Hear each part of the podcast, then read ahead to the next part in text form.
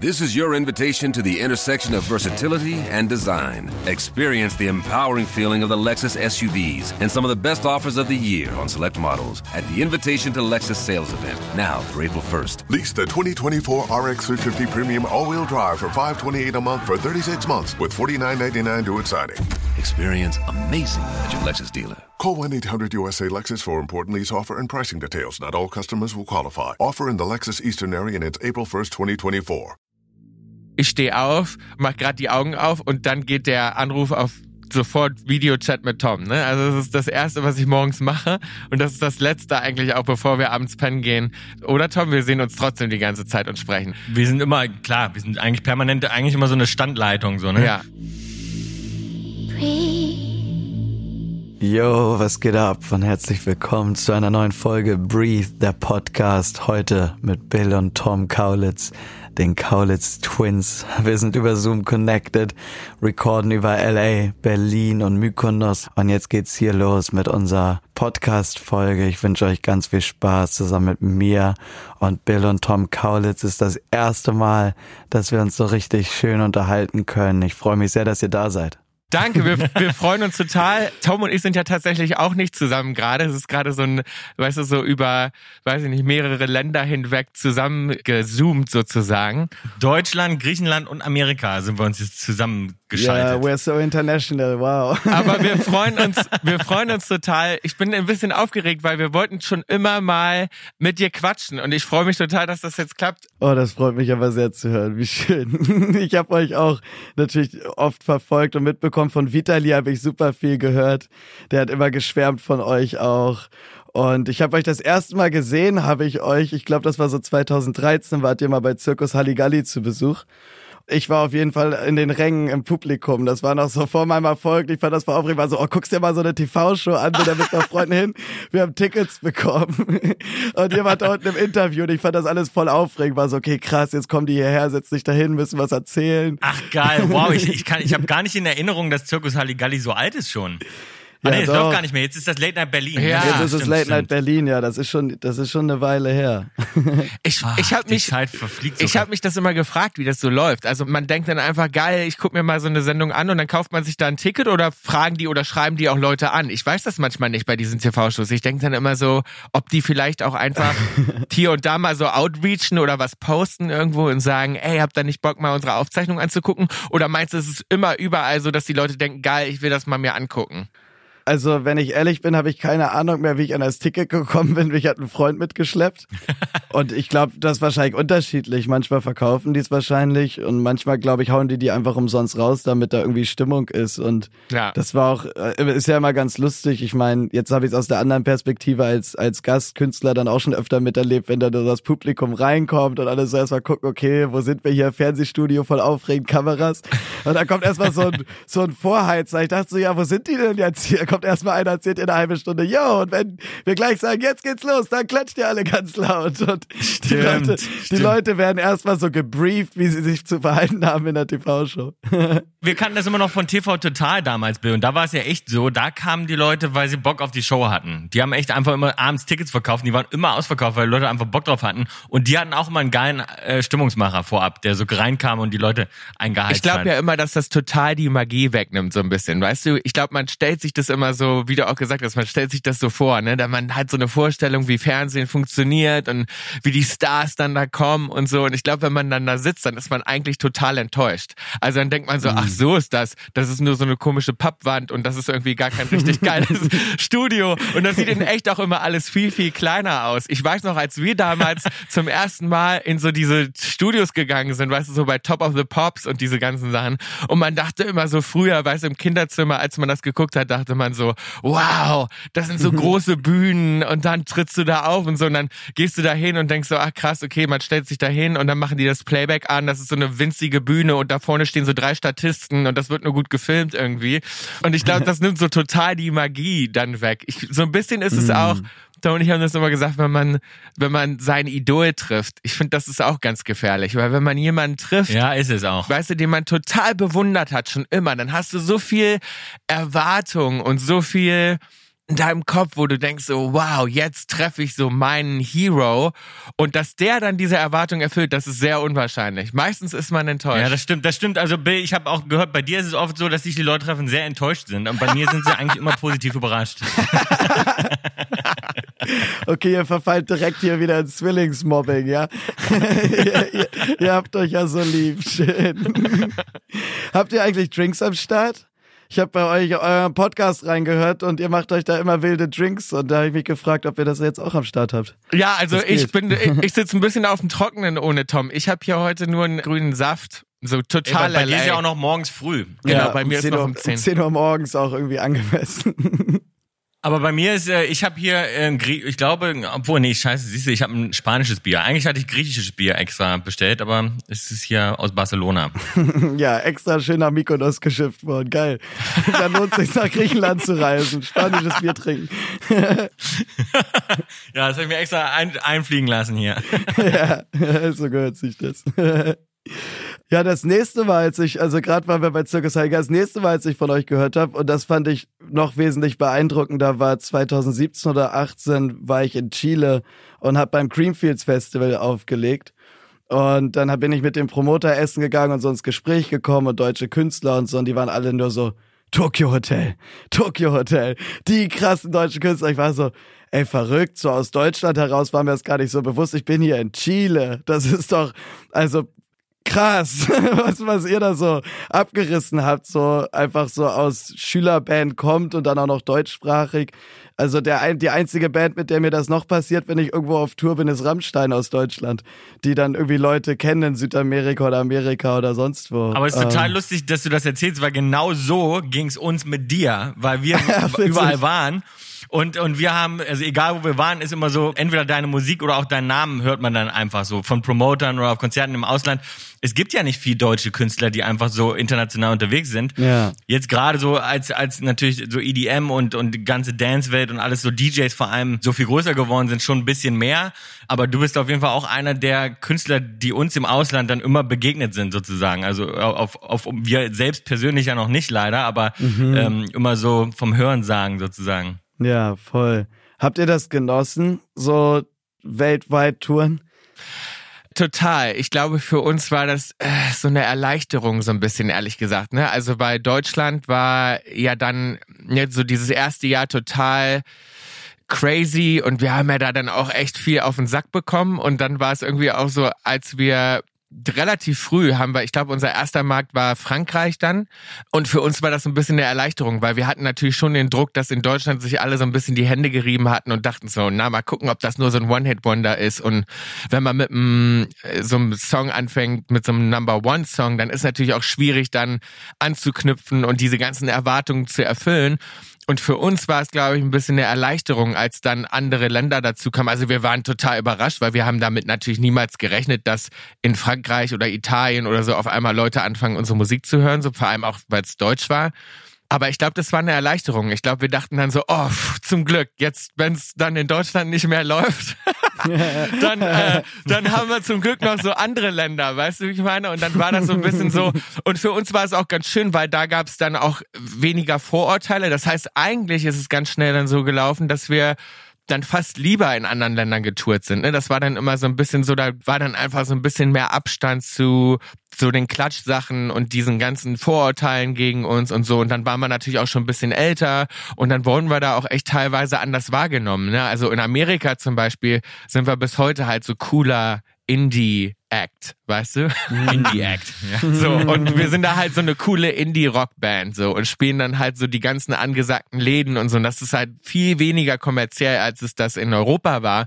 Aber macht dann irgendwie Spaß, so sich darin auch zu suhlen. Und, und Südamerika zum Beispiel war, das ist bis heute eigentlich, als ob die Zeit stehen bleibt. Wenn du da immer hinfliegst, ist immer so, da hast du immer das Gefühl am, am Flughafen, hoffentlich komme ich heile in mein Auto rein, weil die Leute einen auseinanderpflücken. Ja, vor allem, weil, weil aber das ist auch so, es ist schon verrückt, wenn man in den Flieger steigt und dann, keine Ahnung, bist du so 10, 11, 12 Stunden am Fliegen und du kommst irgendwo an und alles ist anders, eine andere Kultur und die Leute kommen auf einmal und flippen völlig aus, dich zu sehen. Das ist schon Ja. auch jedes Mal noch so ein besonderes Gefühl, weißt du, als jetzt sagen wir mal in Deutschland steigt von deinem Heimatort eine halbe Stunde weiterzufahren.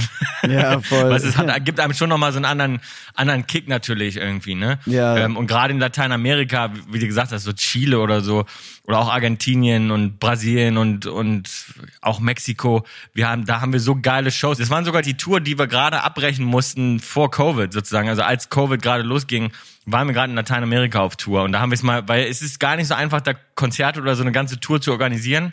Und wir haben es mal wieder geschafft, ich glaube seit acht Jahren oder so, äh, haben wir mal wieder geschafft, eine ganze Tour da zu organisieren und dann mussten wir das halt leider abbrechen. Aber es ist schon immer so ein besonderes Gefühl da, auf jeden Fall. Ja. Also ich spiele total gern Lateinamerika. Wir haben auch mal eine ganze Tour durch Russland gespielt, das war auch total verrückt. Oh, wow. Da haben wir 19 Konzerte, 19 Konzerte durch äh, Russland gespielt und wir waren wirklich bis zur sibirischen Grenze und also das war, das war total cool, oder? Bill? Das war so eine der Touren, wo ich mich immer noch so gern dran zurückerinnere. Das waren ja so. Städte, die hatte ich vorher noch nie gehört. Also ich wusste gar nicht, dass Genau. es die gibt. Das war so, und du wusstest auch überhaupt nicht, wo du eigentlich bist. Und dann ist es natürlich so, weißt du, bei uns ist natürlich gut, weil wir wie so ein kleiner Zirkus sind, weißt du, und wir sind so, wir kennen uns ewig und dann hat man natürlich auch eine total lustige Zeit dann irgendwo in so Städten, wo man eigentlich echt noch nie was von gehört hat. Wobei ich sagen muss, ich habe jetzt, wenn ich da an, an die Tour denke, ist das bei mir immer so, da fliegst du dann teilweise von so Städten, keine Ahnung, von Irkutsk nach Ufa oder sowas, ja. Dann musst du Flugzeuge chartern, weil du bist dann halt da unterwegs als Band mit deiner Crew und dann seid ihr halt 20, 30 Leute und da gehen nicht nochmal Linienflieger halt und dann musst du halt immer Bescheid sagen, hey, wir sind 20, 30 Leute, wir müssen von da nach da und dann holt die Airline sozusagen so einen äh, Flieger aus dem Schuppen und, und dann äh, und äh, ich würde mich das heute nicht mehr trauen, Bill, ey. Oder was meinst du? Ich, ich habe so dran zurückgedacht, so zwischendurch, und dann schmeiß ich den Propeller oder so an, weißt du? Und dann kommt so ein und, und dann kommt da, kommt da der Pilot, weißt du, aus der, aus der Pause und sagt so, ja komm, wo müssen wir heute hin? Naja, die Maschine bin ich noch nie geflogen, aber lass mal versuchen. So, oh, Das das, ist war schon- schon teilweise echt crazy. ist abenteuerlich, ja, aber ich lieb das ja. Ja. Ja, ey, ich lieb das auch voll, euch gerade zuzuhören, weil mir auch so viele Erinnerungen hochkommen und ich so denke so, ja, Mann, genau das, so Südamerika, irgendwie anderen Kontinent, andere Kultur ankommen und so. Keine Ahnung, ich weiß, das erste Mal, als ich in Mexiko gespielt habe, ist bis heute einer meiner Lieblingsauftritte überhaupt, war ich in Monterrey beim Pal Norte Festival. Und ich war halt voll früh da, nicht irgendwie so 15 Uhr. Später haben dann J Balvin und 50 Cent die Headliner gemacht. Und ich dachte so, ja, keine Ahnung, ist mein erstes Mal hier drüben und 15 Uhr wird schon nicht so wild sein. Und ich war auch allein unterwegs, hatte nur so meinen lokalen Booker dabei. Kein Tourmanager, kein Foto, kein Videografen, keine Crew, niemanden. Und bin einfach so, so wie ich das kannte von den Abi-Partys früher, als ich angefangen habe mit 16 aufzulegen in irgendwelchen norddeutschen Clubs, so mit meinen zwei USB-Sticks hochgegangen auf die Bühne, so reingesteckt, so versteckt, so Track angemacht, guck so hoch und bin so, wow, das sind viele Menschen. und, da Ja, ja, waren, klar. und da waren halt einfach alle schon früh da und es war so strahlend blauer Himmel, im Hintergrund die Berge, irgendwie 50, 60.000 Leute oder so. Und Geil. ich war so, äh, okay, dann lege ich jetzt hier mal auf. Was, was passiert eigentlich so? Krass. Ähm, Geil. Das war richtig wild und dann konnte ich zum Glück noch Viva Mexico sagen und ab dann war eh vorbei. So, da haben sie mich, da haben sie mich lieb gewonnen. Und dann war das voll die coole Show und das sind so, ja, Überraschungspackungen, wenn man irgendwo hinkommt, wo man noch nie war und halt gar nicht weiß, okay, was erwartet mich jetzt eigentlich, wie sind die Leute drauf und in Südamerika, ich weiß nicht, würde mich auch interessieren, wie bei euch da so die Erfahrung ist, sind meiner Meinung nach so mit die besten Crowds auch. Die Leute waren immer so euphorisch und lebensfroh, so exzentrisch, immer voll laut und bunt und das äh, äh, immer immer wild. Ja, weil es gibt ja so, weißt du, so Städte, die sind halt so sehr verwöhnt irgendwie, weil da jeden Tag irgendein geiler äh, Act auftritt, weißt du, so gerade so LA oder auch Berlin oder so sind natürlich immer so Städte so, weißt du, da haben die Leute einfach, die sind jeden Tag auf irgendeiner geilen Show, weißt du?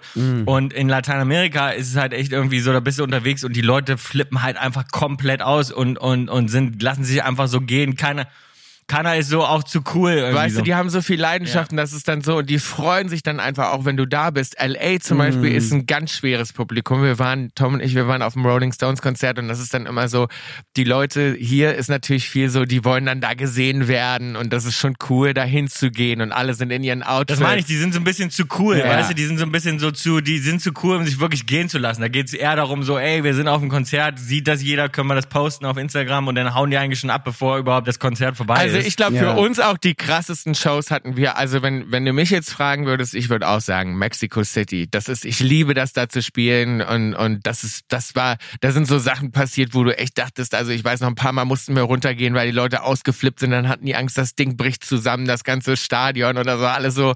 Also, weißt du noch, Tom, ich meine, wir haben da ja auch so Erinnerungen einfach, du bist so weit weg von zu Hause. Ich glaube, zu dem Zeitpunkt auch, teilweise haben wir auch noch in Deutschland gelebt und dann dahin zu fahren und dann siehst du das. Also es war so, wir haben auch auf so komischen Radiofestivals da gespielt und so und das war immer so, Also wir machen es anders als du. Wir lassen uns immer noch so Schimpfwörter beibringen, einfach in jeder Sprache. Und sagen dann immer so ein, so ein ganz versautes Wort einfach Ja. so. Und da flippen die Leute auch, auch immer drüber ab. In Russland und so, da hat Bill echt, glaube ich, schon Sachen gesagt, ey, die darf man gar nicht wiederholen. Aber die Leute finden das einfach extrem lustig. ich auch. Dann wiederhol mal. Was hast du Feines in Russland gesagt?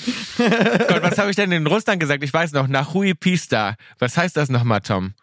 Das heißt, du, Das war- du blöde Sch Schlampe oder irgendwie so, aber es ist wohl Ja, aber ich hätte jetzt, aber heißt es irgendwie so, ich liebe dich, du dreckige Schlampe oder irgendwie irgendwie, so. Weiß Ja, aber es ist wohl so, dass im Russischen gibt so Wörter, die kannst du gar nicht so dreckig wiederholen im Deutschen. Mm. Ich habe ganz viele russische Freunde und die sagen immer, das ist wie eine extra verbotene Sprache, die man gar nicht laut äußern darf. die man gar nicht sagen Ja, darf, genau. ja. Und da haben sie uns auch echt von abgeraten, das dann zu sagen, weil normalerweise so, man sagt ja dann so harmlose Sachen, ne, so wie, weil, keine Ahnung, wenn die Amis nach Deutschland kommen in so eine TV-Show, früher war das immer so Eminem oder so, weißt du, der kam dann immer bei TV Total und hat da gesessen und hat, hat gesagt, du blödes Arschloch oder so, ne, und alle Leute, oh wow, der weiß blödes Arschloch, wie lustig, so.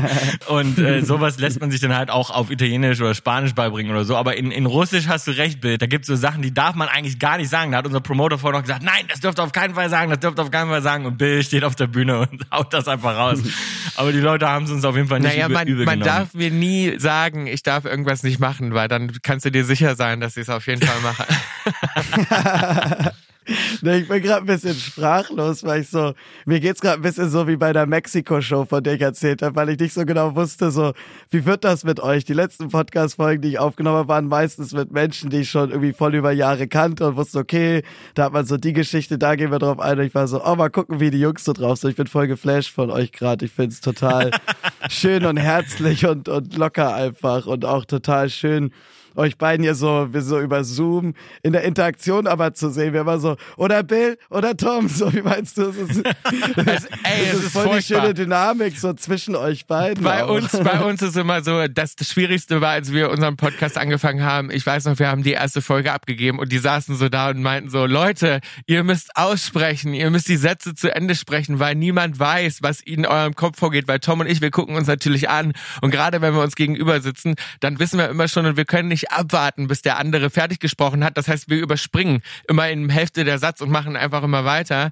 Und das ist so, wir haben halt so eine krasse Connection einfach natürlich, weil wir jeden Tag eigentlich von unserem ganzen Leben immer zusammen verbracht haben und natürlich vor allem als kleine Kinder und so und dann so wie wir sprechen konnten und angefangen haben in unserem Doppelstockbett, weißt du, so übereinander abends immer die Tage auszuwerten.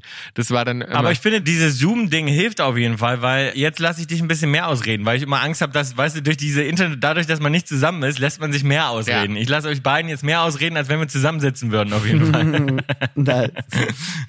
Und besteht äh, jetzt so die Connection für euch, wenn ihr in anderen Ländern seid und so? Wie, wie fühlt sich das an? Weil ihr wart ja die meiste Zeit, meintest doch gerade irgendwie immer zusammen, aber ich meine, jetzt seid ihr beide erwachsen, habt auch eure eigenen Leben, macht immer noch viel zusammen, aber geht auch mal irgendwie getrennt voneinander. Wie, wie fühlen sich so diese Phasen jetzt an?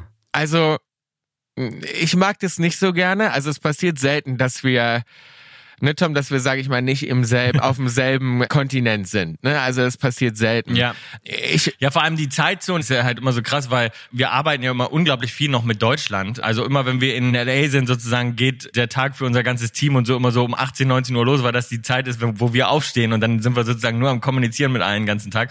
Und jetzt bin ich ja bei den anderen und immer, und ich bin so gewohnt, weißt du, wenn ich morgens auf mein Handy gucke, dass ich so 10.000 Nachrichten habe und das ist jetzt hier einfach gerade nicht so, weißt du? und jetzt bin ich quasi auf der Zeitzone von, von den anderen und ja, und jetzt äh, muss ich immer gucken, dass ich dich noch erreiche. ja, ich weiß, aber ich, ich finde so, dieses Gefühl, also mir ist ja trotzdem so, du musst dir das vorstellen, Felix, das ist quasi so, ich stehe auf, mach gerade die Augen auf und dann geht der Anruf auf sofort Videochat mit Tom. Ne? Also das ist das Erste, was ich morgens mache und das ist das Letzte eigentlich auch, bevor wir abends pennen gehen. Wir reden, also ne, oder Tom, wir sehen uns trotzdem die ganze Zeit und sprechen. Aber wir sind immer klar, wir sind eigentlich permanent, eigentlich immer so eine Standleitung so ne. Ja, also von mhm. daher sind wir trotzdem natürlich total verbunden und so. Aber ja, es ist schon, es hat sich, glaube ich, natürlich so ein bisschen, sage ich mal, verändert jetzt über die Jahre auch, weil klar, Tom hat Familie und so weiter, ne, und ich bin irgendwie dann in LA und natürlich, ne, wir wohnen nicht mehr zusammen. Wir haben ja 29 Jahre zusammen gewohnt und das ist dann schon auf jeden Fall auch ein bisschen anders. Also wie gesagt, klar, klar wir sind für Außenstehende, die würden trotzdem noch denken so, Alter, gehen die sich nicht auf die Eier? Die sehen sich die ganze Zeit. Der kommt jeden Tag zu Bill ins Haus, ins Studio und so.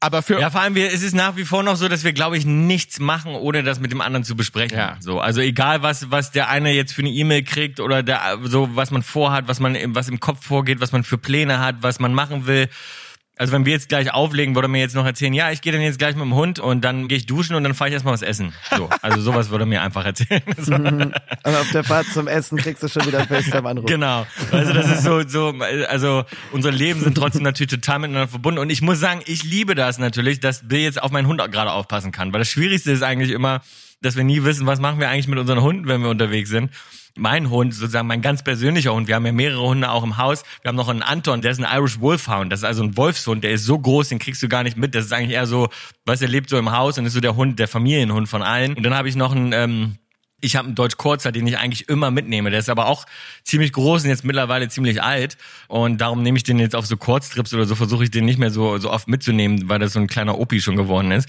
Und jetzt passt Bill dann auf den auf. Und da weiß ich dann natürlich, da da kriegt er die Liebe, die er braucht. Geil.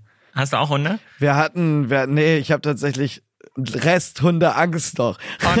Aber es geht. Ich habe eigentlich nicht mehr wirklich Angst. Ich wurde mal, das ist so ein Kindheitstrauma, was ich mal loslassen sollte. Ich wurde mal mit drei vom Hund umgerannt und hatte dann immer tierisch Angst vor Hunden. Und als ich aber so sieben, acht war, haben wir einen Hund bekommen. Wir hatten einen Familienhund auch, so einen soft-coated Wheaton Terrier heißt die Rasse. Oh, das klingt aber schon mal süß. ja, war, war sehr süß. Die ersten Wochen habe ich mich auf jeden Fall auf dem Küchentisch versteckt, weil der eine Glasscheibe hat und ich immer gucken konnte, wo der Hund gerade ist. Und dann habe ich mich aber so schocktherapiemäßig natürlich dran gewöhnt und hatte den Hund auch sehr, sehr lieb und alles entspannt. Aber ich merke manchmal immer noch, wenn ich großen, lauten Hunden begegne, dass ich innerlich dass so ein bisschen zurückschrecke, so ein Respekt da ist und die das dann auch spüren und eher noch lauter werden und das gar nicht hilft. Und ich wandle das dann aber immer um und versuche dann schon so, hey, na, ich freue mich ja auch, dich zu sehen. Schön, dass du mich so lauter als begrüßt und wollen wir Freunde sein und so. Und ich, ich versuche einfach so mit denen zu reden und meistens geht das dann irgendwie schon klar. Ja, die gehen natürlich aber auch, die gehen natürlich immer genau zu den Leuten, die so wenig Interesse haben. Das ist so auch, weil Tom und ich haben die auch immer mit im Studio und so und ich glaube, oh, zum Glück sehen wir uns jetzt nicht in Person. Bei Stitch, meine Bulldogge, die ist, der ist so ein bisschen, der ist sehr bossy und fordernd und der springt alle an und der ist schon aufdringlich. Und ich habe aber auch das Gefühl, die gehen immer genau zu den Leuten, die halt zurückhaltend sind. Immer die, die alle so ein bisschen so denen keine ja. Beachtung schenken, der springt Stitch dann extra hoch die ganze Zeit so. Ja, voll die Tiere sind halt und Hunde, glaube ich, vor allem sehr intuitiv und, und spüren das halt alles. Ich merke das voll, wenn ich einen guten Tag erwische und nicht ängstlich bin, voll ausgeglichen und so den Tieren einfach den Hunden dann in dem Moment so auch entspannt begegne, sind die auch super entspannt. Und sobald ich irgendwie so einmal den Gedanken fasse, ach ja, du hattest ja Angst vor Hunden, da ist was, dann rasten die aus so. Die merken das sofort. Das oh. ist irgendwie, ja, die, die wollen ja auch nur geliebt werden. Total. Total, ja, dann hättest du auf jeden Fall vor unserem Wolfson hättest du totale Angst, weil der ist echt, der ist so groß wie ein Pony. Also ohne Witz, der ist wirklich, also da kannst du wirklich? auch reiten. Ja. Und ähm, also der ist größer noch so als so eine äh, Dogge oder so. Krass. Und der sieht halt auch so relativ gefährlich aus, weil der einfach so, also der sieht aus wie ein Werwolf eigentlich, würde ich sagen, ne? So graues, langes Fell. Er sieht aus wie der Drache aus, wie heißt der Film? Die unendliche Geschichte. Genau. So ein bisschen. Aber, aber in, in gefährlicher. Drachen aus die unendliche Geschichte glaube ich nicht. Aber ich kann es mir ungefähr vorstellen. Apropos, da wollte ich noch sagen, wo wir schon dabei sind, was man, was man nicht kennt. Kennt ihr noch die Hallo Spencer Show? Ja, ich liebe die Hallo Spencer Show. Natürlich. Ich liebe die Hallo Spencer Show. Siehst du, das wollte ich, da wollte ich dich eigentlich noch im Podcast auch noch drauf ansprechen, Bill. kennst du die Hallo Spencer Show? Nein, nein, wollt ihr mich aufklären? Was ist das eigentlich? War das die Sesamstraße oder kam es vor oder nach der Sesamstraße? Ich weiß es gar Ich glaube, das hat nicht viel miteinander zu tun. Ich glaube, die sehen sich sehr ähnlich, die Figuren. Das sind auch so, ne, die sind auch so, wie nennt man die an diesen Strippen? Das sind so Handpuppen. Also, Handpuppen, oder? Ah, nee. nee. Ich glaube, die waren an Strippen, nee, oder? keine Hand Nee, die waren, An Strippen, die waren genau. von unten an so Drahtdingern, weißt du, die hatten unter den Armen immer so Drahtdinger und dann konnten die die immer so, weißt du, so bewegen. Stimmt. Und das war- Ich weiß gar nicht, wie ich jetzt drauf komme. Wahrscheinlich, weil Felix gesagt hat, er kennt die unendliche Geschichte nicht. Darum dachte ich so, äh, was ich auch geliebt habe, war die Hallo Spencer Show. Das war, äh, weiß ich nicht, das haben wir als Kinder einfach immer geguckt, ne? Habe ich geliebt, die Hallo Spencer Show. das war so eine, war eigentlich wirklich wie so die Sesamstraße und das waren so eine, Wahrscheinlich, weil ich auch darüber nachdachte, wo so unsere Affinität für Hunde herkommt, weil wir lieben, also bei uns war es so das Gegenteil. Wir wollten als Kinder immer Hunde haben und haben, haben auch geliebt, so, also jegliche Art von Tieren. Bill wollte Mäuse und Hasen und dann wollten wir Hunde und also alles so. Und äh, die Hallo Spencer Show ist, glaube ich, so ein bisschen vielleicht Grund dafür, weißt du, Bill? Weil das so einfach so, das sind ja alles so unterschiedliche Tierchen, weißt du? Und die haben wir einfach geliebt. Und darum wollten wir es wahrscheinlich immer für zu Hause selbst haben irgendwann. Das kann, ja, das kann sein. Nee, aber wofür ich mich, äh, was ich sagen wollte, wofür ich mich bedanken wollte, ist für die Klamotten, die ihr mir geschickt habt. Ich habe von euch so ein freshes T-Shirt und so ein Snapback ohne oben bekommen. Ich weiß gar nicht, wie man es nennt. Ein Sonnenschirm. Ja, ja, genau. Ja, wie ja, ich weiß auch gar nicht, wie man es nennt. von, Ja. von MDLA, so eine Kappe.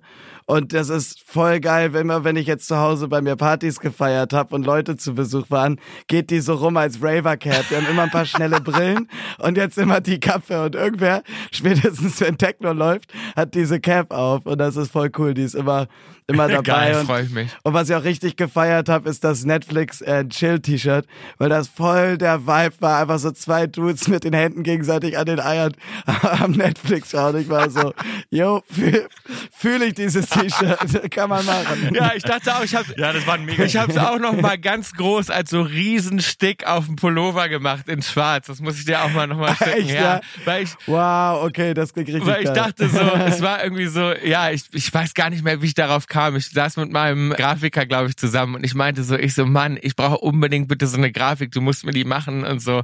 Und dann, und er auch so echt so in zwei Sekunden, also okay, ich weiß genau, was du meinst und so. Und dann noch so, ja, kriegen wir dann Ärger mit Netflix? Ich so, wir fragen die einfach gar nicht. Und dann haben wir es eben mit so Sternen ausgedingst. Aber ja, ich glaube, das war so. Ich wollte gerade sagen, der Trick war, das Netflix nicht auszuschreiben, glaube ich. Ja, Ne? und ich glaube aber natürlich so, ja, guck mal, ist mir gar nicht aufgefallen. Wie, wie ist das denn geschrieben? Nein, wir haben, wir haben einfach so Sterne gemacht, weißt du, wir haben nett und dann, ah, und dann so. Sterne ja, gemacht. Ja, voll. Ähm, Ja. Aber ja, es ist ja so einfach der Code, glaube ich, auch gerade so in dieser ganzen Corona-Zeit, wo dann alle so daten auf so Apps und keine Ahnung oder sich anschreiben und sagen, ey, wollen wir nicht nur Netflixen und chillen so und das heißt so, Ja. ja okay, lass rummachen. Ja, voll. Ich hatte auch über Tinder meinen Freund, mittlerweile Ex-Freund, kennengelernt. Und das war auch so voll dann direkt erstmal Lockdown. Einfach so, yo, was machen wir? Ja, komm doch einfach vorbei, chillen. So, was sollen wir sonst machen? So. ja, genau. Und dann halt einfach so uns im Endeffekt einfach nur so kennengelernt in der Beziehung, erstmal einfach immer nur zu zweit chillen. Das war dann so das Leben. Ja, ja, voll. Und ich glaube, glaub, das ist aber auch, dass ich, also ich muss sagen, ich bin so ganz schlecht im Daten, darum ich höre ganz, gerade ganz gespannt zu, weil ich kann auch so auf so Apps, ne, ich, also erstmal, ich traue mich natürlich immer nicht so richtig da drauf zu sein und dann denke ich immer so, also bei Raya bin ich dann so und dann denke ich immer so, ich kann aber nicht auf so einem Foto immer entscheiden, ich kann das einfach nicht. Ich denke dann immer, wenn ich die, die Person dann in echt treffe, dass ich dann total enttäuscht bin und dann denke so, ah, der ist gar nicht so, wie ich mir das eigentlich ausgemalt habe. Ich wollte gerade sagen, was ist denn so die beste, ihr kennt euch da ja wahrscheinlich besser aus, was ist denn so die beste App? Also es gibt ja mehrere. Wieso ja ihr? Ich, ich bin ja nicht, ich bin ja, ich, ich kann, dann sage ich ja gerade, ich kann das nicht so gut auf den Apps, weil ich bin immer so, also Raya, wie gesagt, ja, aber bei mir steht dann alle zwei Minuten, ah, es sind keine Leute mehr da. Zum Ja, das Ja, ist also bei gut, Bill, Raya das, so- das, liegt, das liegt einfach daran, dass sich keiner für dich interessiert. Die swipen halt alle nicht hoch da, oder wie man das Ja. macht. Naja, bei Raya war tatsächlich eine Zeit lang relativ wenig Menschen einfach noch da. Also ich habe mit Tinder nur gute Erfahrungen gemacht. Bei Raya habe ich mich auch mal kurz angemeldet und habe es gar nicht gefeiert. Außer dass mir Lil Nas Ex angezeigt wurde, das fand ich dann lustig. Wessen Ex? Wessen Ex? Ähm, Lil Nas Ex. Ah. Weil ich irgendwie das Gefühl hatte, bei- warum- Achso, mh, weil die sind, die sind Weil- ja anders, die, die Apps sozusagen, ne? Oder Ja, was? weil ich das Gefühl hatte, Raya ist ja so ein bisschen exklusiv, man braucht eine Empfehlung und die checken dann die Handykontakte ab, ob man irgendwie die Nummern hat von Leuten, die schon im System sind und so. Und dadurch hatte ich aber auch Oh, das wow. Gefühl, dass das ein bisschen war wie so eine LA Clubshow. So ein bisschen so sehen und gesehen werden und mal Network und mal schreiben und alle haben so direkt stehen, was ihr Job ist. Und ich war so, ich suche keinen Videodirector, ich suche einen Freund. So, weißt du, ich war so, ich will das immer gar nicht alles wissen, was eure Projekte sind als erstes irgendwie. Und ja, hab's irgendwie nicht so gefeiert, den Vibe. Und Tinder ist halt einfach ein bisschen entspannter. Da dieses Promi-Thema hatte ich auch lange und hab mir überlegt, ey, kannst du das bringen? Und dann habe ich aber gedacht, so ja klar, warum nicht? Bin doch auch ein Mensch wie, wie alle anderen. Ich habe halt oft das Gefühl, dass es eher ein Problem ist, weil Leute denken, dass es ein Fake-Account Ja. ist. Dass Wollte ich ich auch sagen, oft ne? so Mhm. mir dann Leute schreiben, so ja, woher soll ich wissen, dass du echt bist? Und ich dann einfach so, ja, gib mal dein Insta, ich schreib dir eine DM, Fake Check One Two, fertig.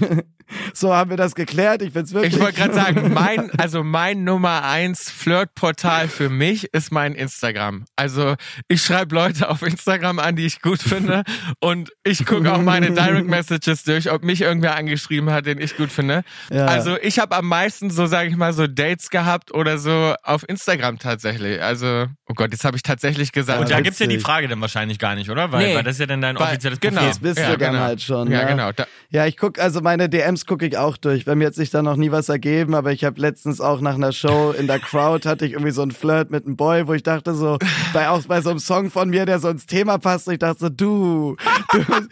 Und dann haben wir uns aber den Abend nicht mehr gefunden, verpasst, keine Ahnung, was ist ja auch schwierig dann da irgendwie durch, ich bin auch sogar noch durch einen Club gelaufen, aber halt immer Security und eine Traube Menschen um mich rum, da kannst du nicht einfach entspannter Leute oh treffen. nein, ich. Dann habe ich Ja, auch klar. geguckt so, und in den DMs war ich so, vielleicht hat er ja geschrieben, vielleicht hat er geschrieben. Oh mein Gott, ich freue mich so, dass du Also das auch machst. ich bin genauso. ich Ich hab das auch, ich hab das ganz oft und dann denke ich so, oh Gott, guck mal, warte mal der und dann danach gehe ich dann, gucke dann schnell und denke so, fuck, wie finde ich dann? Und dann bin ich aber manchmal so gut im Stalken auf Instagram, dass ich dann durch irgendwelche anderen Leute dann irgendwo den finde und so und den dann anschreibe.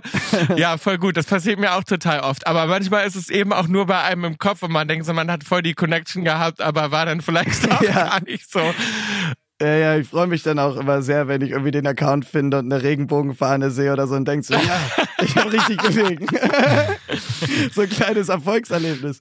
Und naja, aber andererseits bei Tinder, was für mich halt irgendwie da das Entspanntere war, dass ich dann manchmal doch Glück hatte und Leute mich nicht sofort erkannt haben. Und ich das halt immer voll den Segen fand, weil ich immer so noch ein bisschen Thema habe, wenn mich Leute schon kennen ist halt der erste Eindruck schon gemacht. Ich habe nie eine Chance, dass die mich einfach so kennenlernen, wie ich jetzt in dem Moment bin. Und ich weiß dann immer nicht, okay, haben die mich 2015 oder 2018 das erste Mal gesehen? In welchem Kontext, in welcher Schublade stecke ich bei denen eigentlich schon? Wie schätzen die mich ein? Und das finde ich manchmal dann ein bisschen schwierig beim Leute kennenlernen, wenn man so, ja, die andere Person einen schon so voll gut kennt. Und du so ein bisschen so im Dunklen tappst, finde ich, finde ich immer ein bisschen awkward. Total. Ich denke dann auch immer so, also ich date lieber auch in Amerika, weil, wie gesagt, da habe ich das auch nicht so und da kennen mich die Leute Mhm. halt nicht so und dann habe ich eben oft das Glück auch so, ah, okay, noch nie von mir gehört. Aber es ist natürlich dann immer doof, weil ich denke so, so wie ich meinen Namen gesagt habe, wir alle checken ja online aus und gucken dann so nach und so. dann Ja, denke ich immer so, oh, scheiße, jetzt können die so voll zurückgucken und bei uns kannst du eben ja so viele Jahre zurückgucken. Und dann denke ich immer so, oh, das ist dann so, scheiße und ich mach das gleiche und finde dann so ein Foto und so einen alten LinkedIn, keine Ahnung. Und dann denkst du so, fuck, das ist natürlich nicht so, so ein bisschen unfair. Und natürlich hat man so Ja. Sachen, wo man auch denkt so, ach, hoffentlich. Hast du denn schon mal, Felix, musstest du denn schon mal lügen? Weil so geht's uns immer. Früher, als wir nach LA gekommen sind, wollten wir so total undercover unterwegs sein. Und immer, wenn wir mit irgendwem uns getroffen haben oder wenn wir in Bars waren oder unterwegs in Clubs oder so und wir kamen ins Gespräch mit Leuten oder auch im Uber oder so, kommt ja immer so die Frage, ja, was macht ihr denn so? Ey, wer seid ihr denn? Was macht ihr denn und so, ne? Und dann klar sagt man, ja, wir sind und Tom und Brüder und so. Aber dann kommt die zweite Frage, ist vor allem in LA immer, was machst du denn beruflich? Ne? Also was, ne? Was seid ihr denn? Und uns ist immer nie so schnell was eingefallen, was so passt auch zu uns, weil wir waren jung und wir waren irgendwie so, Bill sah natürlich einfach aus, ja, wie Bill. So, und hatte natürlich einfach total crazy Outfits an und Haare gestylt und so voll so ready gemacht und so. Und ich sah jetzt auch nicht so super unauffällig aus. Und wir dachten immer so, was ist denn realistisch, was wir denen sagen können, was wir beruflich machen? Also hast du da schon mal gelogen auch, wenn dich jemand fragt, weil du so dachtest so, ach, bevor ich denen jetzt sage, dass ich irgendwie erfolgreicher Musiker bin oder so, sage ich denen halt lieber, ich bin, keine Ahnung. Was haben wir denn immer Ja, gesagt? Wir haben gesagt, wir haben gesagt so, ja, wir studieren. Nee, ich hab, ja, nein, ich habe mir nicht. ausgedacht Fotograf und dann hatte ich ausgerechnet auch einen Fotografen da sitzen und der fing dann ein Gespräch an über Kameras und ich dachte so, nein. Ich habe einmal eine Geschichte erzählt, gar nicht im Dating-Kontext, sondern auf so einer Hausparty, wo ich keinen Bock hatte, erkannt zu werden. So, das war so einer der ersten Hauspartys, wo ich dann wieder privat hingegangen bin nach dem Erfolg, weil ich dann irgendwie, anfangs war ich so voll verunsichert und habe mich so abgekapselt und kam damit gar nicht klar mit all der Aufmerksamkeit. Und irgendwann war ich so, ich möchte aber auch Menschen kennenlernen, ich möchte rausgehen und leben. Klar. Und dann bin ich auch zu dieser Hausparty und war einfach so, ja, ich bin Erzieher. Das hat auch ganz gut geklappt, weil das tatsächlich was ist, wofür ich mich interessiere und ich mal auch mal auf so einer Jugendfreizeit als Gruppenleiter mit war und so und ich konnte ein bisschen was erzählen und bin so ins Talk gekommen. Und dann habe ich da auf der Party kam einfach so, ey, hier, ihr müsst euch unbedingt unterhalten, er ist auch Erzieher und so. Da sind wir irgendwie so voll ins Gespräch gekommen und er so voll leidenschaftlich auch erzählt über die Arbeit als Erzieher und aber auch dann so sein Leid beklagt, wie schlecht man halt damit verdient und dass voll viele Leute bei der Ausbildung noch draufzahlen müssen und so. Und ich war da so und dachte mir so, oh Mann, das tut mir gerade so leid und ich bin einfach so ein Penner, weil ich so tue, als ob ich das gleiche Leid erfahre und einfach Ja, ein super erfolgreicher Künstler bin so. Und ich bin dann echt noch was, war schon so auf Nachhauseweg und hatte so ein schlechtes Gewissen. Ich bin zurückgerannt, hab nochmal geklingelt, war so, ey, ich muss dir was erzählen.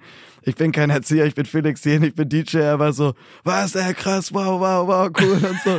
War so, aber ey, voll Oh, krass, dass du mir das noch mal erzählst und Oh, so. das ist aber lieb. Und das war dann ja. da, da, voll das der, voll der, voll der süß von schöne ja. Bonding-Moment, aber ich kann halt einfach nicht lügen, keine Ahnung. Ich habe da auch noch so ein Thema, glaube ich, weil ich halt lange meine Bisexualität verheimlicht habe und halt nicht so voll authentisch gelebt habe und nicht mein wahres Ich war in der Öffentlichkeit und immer das Gefühl habe, ich habe den Leuten was vorgemacht und musste irgendwie Geschichten erzählen oder nur die halbe Wahrheit sagen. Und deswegen habe ich jetzt immer so ein Thema damit, jetzt wo ich endlich keine Geheimnisse mehr habe und über alles einfach offen reden kann und entspannt bin und so. Willst du einfach Fällt gar mir- nicht mehr irgendwas Will ich da erfinden, gar ne? nicht mehr in diese Gefühle reinkommen müssen, dass ich irgendwie was erfinde oder eine, ja, eine Halbwahrheit ist auch erzähle total oder was auch anstrengend. immer. Lügen ist so anstrengend. Ich falle eigentlich auch immer damit auf die Fresse, genau wie ich gerade gesagt habe. Immer wenn ich mir dann irgendwas ausdenke, ich bin immer der, wenn so 100 Leute im Raum und alle erzählen eine Lüge, ich bin immer der, bei dem die auffliegt. Also ich komme mit so Sachen auch immer überhaupt nicht durch. Bei mir geht das auch jedes Mal schief. Darum, ich finde es auch, Hm. ich finde auch Ehrlichkeit sowieso, also in Beziehungen sowieso, aber Nein, das ist ja total wichtig, aber in so einem Zusammenhang, sagen wir mal, wäre es jetzt für mich noch durchgeganng als White ja, Lie. ja, voll. Ja, Ja, voll. Um mal, Voll. ja, um, mal, um, mal, um mal Werbung zu machen. Übrigens, White Lies, könnt ihr euch anhören. Guter Song. yeah. Nee, aber du weißt, wie ich meine. So, da, da, da macht man ja doch, da erzählt man ja so eine Lüge, weil man denkt so, ey, man will ja eigentlich aus einer guten Intention heraus jemanden auch wirklich kennenlernen, weil du hast ja genau recht. Man hat halt immer so die Sorge, wie kann man überhaupt noch jemanden kennenlernen, der noch kein Bild von dir hat, der nicht noch nicht sofort in ein Kopfkino hat, wenn er dich trifft oder Mhm. sogar schon eine Meinung gebildet hat, weil er dich kennt oder dann halt spätestens eine Meinung hat, wenn du ihm sagst, was du machst, so, ne? Ja, Für ja. uns ist halt immer so das Thema, wie kann man überhaupt noch jemanden ernsthaft kennenlernen auf einem rein persönlichen Level, wo man das Gefühl hat, man versteht sich einfach gut und es ist nicht wegen dem Beruf und es ist nicht wegen Geld und es Mhm. ist nicht wegen allen anderen Sachen äh, oder Aufmerksamkeit oder sowas, sondern es ist einfach nur, weil man jetzt halt eine gute Zeit hat und, und man versteht sich gut und man hat einen guten Ja. Vibe oder so. Und in so einem Moment haben wir dann halt früher immer gedacht, so, ach Mann, ey, was können wir denn so realistisches erzählen? Und Fotograf war eigentlich ganz gut, aber Erzieher finde ich auch gut. Das ist eigentlich auch eine gute. so, ja, Voll, B, so. voll, ich ja. bin Kunstlehrer. Ich habe aber auch jetzt irgendwie immer häufiger die Erfahrung gemacht, dass ich es irgendwie ganz gut hinkriege, dass das gar nicht so ein Thema ist, was ich mache und ich irgendwie gerade auf immer mehr Menschen stoße, die mich das auch nicht mehr fragen. Es hängt vielleicht auch drauf an, wo man ist und mit welchen Leuten man abhängt und so. Aber Total. Das, das meine so ich ja gerade, weil, weil, guck mal, in LA zum Beispiel ist halt so eine Stadt, da dreht sich ja nur darum, wer bist du, was machst du, wen kennst du. Ja. Und ich haben uns da immer drüber aufgeregt, weil wir gesagt haben, so, wie kann es denn sein, dass uns das aber auch jeder fragt? Weil wir im Gegensatz, ich habe das nie jemanden gefragt, weißt du? Ja, die Leute, ich frage die das mir auch nicht, sonst, sonst würde ich ja riskieren, dass die mich fragen. ja, genau, genau. Wir haben das nie jemanden gefragt. Wir haben uns einfach mit den Leuten unterhalten. Uns war das doch ganz egal, was der macht oder Ja. womit er sein Geld verdient oder so. Ja. Ähm, ist doch ganz egal. Aber gerade in LA ist das halt die Mentalität da. Voll. Da gibt's bestimmte Orte, wo man auch wen- weniger nachgefragt wird, auf jeden Fall. Ja. Kurze Werbeunterbringung. Mm, Gleich geht's weiter. Ich snacke gerade ein paar leckere Nüsse, die ich mir auf Korofit gemacht habe. Das ist eine mega nice Plattform. Ich feiere die wirklich sehr. Da könnt ihr euch nachhaltig Lebensmittel kaufen, denn die haben unglaublich große Verpackungen. Ich habe ja so ein 1 Kilo Beutel Nüsse. Dadurch hat man viel weniger Verpackungsmüll. Außerdem achten die auf kurze Lieferwege. Ich hoffe, ich schmerzt nicht so viel für euch, by the way. Und achten darauf, dass das Essen von den ErzeugerInnen so schnell wie möglich und so direkt wie möglich zu euch gelangt. Und die meisten Produkte sind in Bioqualität. Die drei Punkte allein haben für mich auf jeden Fall schon ausgereicht, großer Koro-Fan und Kunde zu werden. Und wenn ihr auch Bock habt, mal auf koro.de vorbeizuschauen und in der Koro-Drogerie leckeres, gesundes Essen zu bestellen, dann checkt die Website ab und nutzt auf jeden Fall meinen Rabattcode BRIEF, denn damit bekommt ihr 5% auf das gesamte Sortiment. Ich wünsche euch viel Freude beim Snacken und jetzt geht's auch schon weiter hier. Aber warum seid ihr dann in LA geblieben? Also immer eine andere Frage. Wenn ihr da gar nicht ganz so undercover sein konntet, wie ihr eigentlich ja wolltet, warum dann doch LA? Also zu der Zeit, wir waren total lost. Ne? Also ich weiß noch, wir waren 20, als wir hergegangen sind. Also wenn ich darauf zurückgucke, immer auf mein 20 jähriges Ich sozusagen, dann sehe ich immer so einen Typen, der einfach überhaupt nicht weiß, wo lang. Wir wussten nicht wohin, wir waren wie so Gejagte, wir sind irgendwie vor unserem Erfolg weggelaufen zu der Zeit und konnten damit nicht umgehen, wir konnten nicht damit, wir konnten nicht ohne das. Und wir wussten überhaupt nicht, wer wir auch sind als Erwachsene und oder gerade erwachsen werdend. In Amerika waren wir ja gerade noch so under 21, also gerade noch so minderjährig irgendwie, aber ja, wir wussten nicht wohin. Wir wussten einfach nicht wohin. Und das war so, wir kannten hier ein paar Leute und irgendwie war das so die Stadt, wo alle aus dem Entertainment hingegangen sind. Man hatte das Gefühl, okay, hier gibt's irgendwie Leidensgenossen. Also, ne, man dachte irgendwie so, es gibt so Leute, die einen verstehen, die irgendwie das Gleiche machen. Mhm. Wir hatten irgendwie in Deutschland das Gefühl, wir können nichts mehr richtig machen und es gibt keinen Platz mehr für uns. Ne? Es war so, wir waren so bombardiert die ganze Zeit, dass wir dachten, äh, warum tun wir uns das eigentlich an? Lass uns doch irgendwo hingehen ne, wo, wo es die gleichen sozusagen Affen im Zoo gibt, ne? Weil so haben wir uns gefühlt. Ich glaube, das hatte viel damit zu tun. Und wir hatten ein paar Freunde hier und unsere Arbeit war zu der Zeit auch so ein bisschen hier, weil unsere Produzenten dann hier Studios hatten und gelebt haben und wir eh für Recordings immer hier waren. Und dann haben wir immer gemerkt, so, okay, wenn wir hier sind, ist es eigentlich so, da stehen zumindest keine Leute vor unserer Tür und wir können irgendwie entspannt rausgehen. Also hier war zum ersten Mal ein Leben möglich, so ganz normal, ja, Leben leben und rausgehen und mit Leuten in Kontakt kommen. Wobei das viele Jahre gedauert hat, bis wir irgendwann nicht mehr so scheu waren. Uns auch so ne? entspannen, also, genau, uns auch so entspannen konnten. Ich war, ne? also ja, ich weiß, ich Fall. war total scheu. Also wir haben ein paar Freunde noch, die heute noch unsere besten Freunde sind, die uns noch von damals kennen und heute können wir drüber lachen und so und die sagen aber immer, ey, als wir euch kennengelernt haben, du hast nur auf den Boden geguckt, ihr kamt immer rein mit zwei Securities, du hast dich nicht getraut, mit irgendwem zu reden. Ich wusste gar nicht, wie man auch ein Gespräch anfängt und kommuniziert mit Menschen. Wir hatten das so gar nicht gelernt. Ich war einfach so richtig sozial beeinträchtigt. Ich wusste überhaupt nicht, wie man das richtig anstellt, ein Gespräch aufbauen, mhm. ohne einen Tourmanager dazwischen oder ein Security dazwischen oder so. Ne? Wir kannten das nur, wir vier miteinander zu sprechen und dann immer über einen Mittelsmann mit irgendwem zu quatschen so. Ich sag so, wir haben so ein bisschen gelernt zu laufen hier so und darum glaube ich hatten hm. wir dann so eine Verbindung zu der Stadt, weil wir dann gemerkt haben so, ah, ganz vorsichtig sind wir so aufgestanden und haben den Kopf hochgenommen und geguckt und gesehen so, ah, wie funktioniert eigentlich Leben? Wie funktioniert ein Leben neben der Karriere noch und so. Und ich glaube, deswegen haben wir dann so eine mhm. Verbindung auch zu der Stadt aufgebaut und haben das dann ganz schnell genossen und da so eine Freiheit einfach für uns gefunden. Wow, schön. Ja, krass, ich fühle das total, weil ich einfach auch total viel so ähnlich erlebt habe. Also ihr wart noch mal deutlich jünger, als es bei euch losging. Aber bei mir war auch so 1920 so der Erfolg und dann halt auch direkt weltweit und erste Amerika-Tour noch mit 20, so durfte ich nicht neben der Bar stehen und so, eigentlich gar nicht in den Laden sein irgendwie. Und ich habe mich auch voll zurückgekapselt. So, bei mir waren nie so krass viele Fans, dass sie vor der Tür gecampt haben oder so, aber ein paar Mal ist das bei mir auch vorgekommen und allein das hat mir schon so gereicht in der Zeit, wo ich so eh reizüberflutet war, unsicher, permanent unter Strom am Flughafen, in Clubs, überall Menschen und denkst so, jetzt bin ich einmal zu Hause in meiner Safe Bubble, mach die Tür zu und kann einfach nur für mich sein und dann waren da auch noch wieder Menschen. Ich war so, das ist too much und das hat mich auch so ängstlich gemacht, weil ich dazu halt auch noch unsicher war mit mir, all das, was du gerade gesagt hast, 20, ich wusste noch gar nicht, wie ist mein erwachsenes Ich, wer bin ich eigentlich, wie möchte ich sein und so.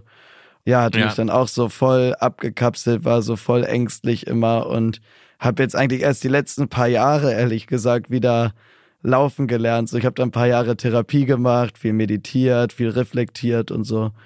Und äh, Mhm. musste dann auch erstmal wieder lernen, so, ah, okay, ich gehe jetzt einfach als privater Mensch und Bürger dieses Landes in die Stadt. Ja, Ja. Und ich gehe da hin und ich spreche mit Menschen und ich hole mir jetzt einen Kaffee. Und das sind so, so die Basics, so erstmal wieder wie laufen lernen. ich habe so, ne? das, Einfach heu ich hab das heute noch ganz oft. Ich habe da, also für mich sind das so Aufgaben in wirklich in meinem Alltag auch noch heute, wo ich dann manchmal das größte Problem und die größten Ängste habe mit den normalsten Dingen. Also alleine in meinem Auto irgendwo hinzufahren, irgendwo anzustehen in der Schlange und mich mit normalen Sachen auseinandersetzen, wie zum Beispiel ich habe noch nie was umgetauscht. Ne, ich habe zum Beispiel noch nie irgendwo was zurückgegeben, weil mir das total unangenehm ist. Schon der Gedanke treibt mir irgendwie so, da denke ich, oh Gott, ich kann doch jetzt nicht irgendwie so und dann gucken, Sagen, dass wir mal was, nicht gefällt, oder, so, ne? oder so eine Diskussion mit jemandem anfangen. Da will ich sofort mich umdrehen und denken, äh, wer kann jetzt mit dem diskutieren, weil ich diskutiere jetzt doch nicht mit dem, ob das Gerät kaputt ist oder keine Ahnung oder mir das Essen nicht schmeckt oder auch in Menschen, ne, wenn ich, wenn zum Beispiel mehrere Menschen dann oder so Menschenmassen kommen und so. Also ich habe oft einfach, dass diese Ängste, so die trage ich schon in mir und ich muss.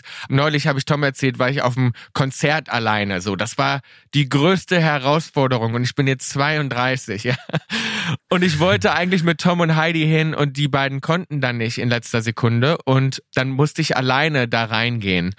Dann dachte ich so, okay, fuck und stand da drin und dachte so, okay, ich habe jetzt keinen Puffer, ich kann jetzt mit keinem so unangenehme Situationen wegreden. Oder weißt du, es ist ja schwierig in, in zwischen ganz vielen Menschen alleine zu stehen und jeder kommt mit einem Kumpel und so.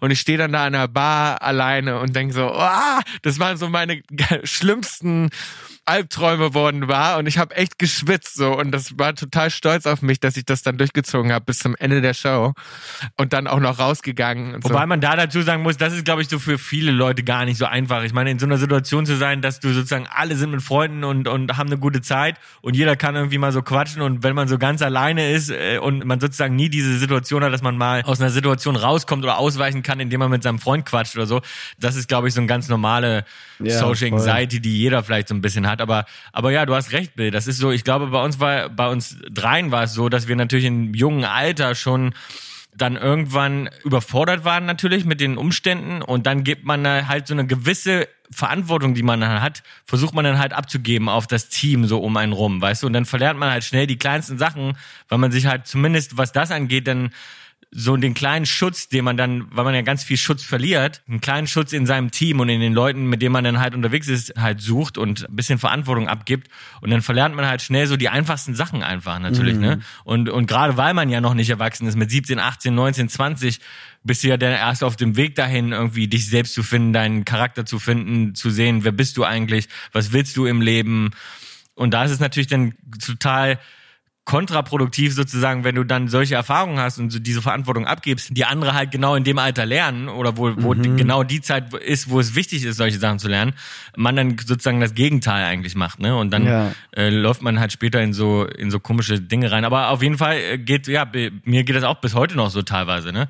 Also Sachen umtauschen tue ich auf jeden Fall bis heute noch nicht gerne. Ich mach's jetzt ab und zu, aber ich mach's äh, mach's nicht gerne.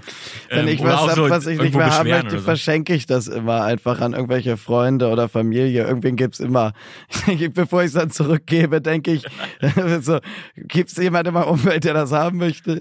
Ja, oder auch, oder aber auch zum Beispiel, ich muss ehrlich sagen, zum Beispiel im Restaurant, wenn mir was nicht schmeckt, das ist so für mich nicht mal eine Sache, die ich mir nicht traue, sondern es ist einfach echt eine Sache, die ich gar nicht machen will, weil es mir einfach auch immer leid tut. Also wenn ich jetzt Ja. wirklich was zu essen kriege und es schmeckt nicht, ich bin überhaupt nicht der Typ dafür, der sagen würde so, äh, Entschuldigung, das nee, Essen ich bin so. auch nicht so, Ja. aber es gibt so Leute manchmal, Tom, ich weiß nicht, du kennst das bestimmt. Es, es gibt, so, Leu- es doch, gibt doch, manchmal klar. so Menschen, ich habe auch so welche in meinem Freundeskreis, die sind so, die haben dann irgendwie so dicke Eier, weißt du, wie ich meine? Und die sind dann so und und also aber nicht negativ, sondern in so einem richtigen Moment dann zu sagen, okay, stopp mal, aber das ist jetzt nicht richtig, wo ich mich ganz oft wegducken würde und denken würde so, oh, und dann bin ich so froh, dass die das in dem Moment machen und denke so, wow, ich wäre auch gern so. Und dann gucke ich die manchmal an und denke so, dass ich, weißt du, wie ich meine? Und gerade bei uns ist ja, Ja. andersrum denken ja viele oft, dass man eigentlich so voll die Bitch ist und dann manchmal so Leute zusammenfaltet oder keine Ahnung. Weißt du, wie ich meine? Und die erwarten dann oft eigentlich von Ja, ja. mir, dass ich dann so Diva-mäßig ausflippe oder so. Ich denke dann aber manchmal so, nee, ey, das war jetzt echt nicht richtig oder das ist nicht, ne? Und ich hätte Ja. was sagen sollen. Ich hätte echt was sagen sollen. Dann ärgere ich mich über mich selber und denk so, warum, warum war ich denn jetzt schon wieder so nett das, und weißt du, und hab, hab das über mich ergehen lassen? Ich hätte was sagen müssen. Das habe ich ganz oft, das Ding. Ja, mir wird auch manchmal gesagt, so vielleicht bist du einfach zu lieb. Ja, genau. Wo ich so bin, so, hä, kann man zu lieb sein? Gibt's das? Doch, das gibt's auf jeden Fall. Ich glaube schon. Ich glaube schon. Das ist, glaube ich, unser Problem. Wir sind so lieb alle. Nein, aber Das kauft uns jetzt keiner Nein. mehr ab, aber, aber ist halt echt so. So, keine Ahnung, ich, ich bin nie irgendwen böse, ich mache nie irgendwen an. Wenn die Leute die extremsten Arschlöcher zu mir sind, habe ich noch Mitleid mit denen und denke mir so, ja, was Ja. ist mit dir passiert, dass du jetzt das Gefühl hast, so sein zu müssen, so. Ja, Ähm, voll. Aber natürlich verletzt es mich dann ja trotzdem und ist in mir drin und dieses ein bisschen mal laut werden und Stellung beziehen kann halt auch gut sein, um das zu rauszulassen. Ich bin halt eher der Typ, der das dann so aufgreift, dann gehe ich wieder in Meditation, versuche das zu transformieren oder irgendwie für mich zu handeln. Mir hilft dann oft tanzen oder schreien und atmen und all diese ganzen Therapien, um dann so diese ganzen Blöcke, die man so reingeworfen kriegt im Alltag mal wieder rauszulassen. Aber ich habe halt immer keinen Bock, das an den anderen dann wieder auszulassen, weil dann kriegen die es ja nur wieder ab und dann geben wir uns immer so diese Aggression und Leid oder Negativität oder was auch immer das gerade in der Situation ist wieder. Hin und her. Ähm, Mhm. und, und das bleibt halt immer da. Ich glaube, wir können es halt nur auflösen und friedlicher und glücklicher werden, wenn wir das in uns dann halt transformieren und dann halt aus welcher Situation auch immer was Positives machen.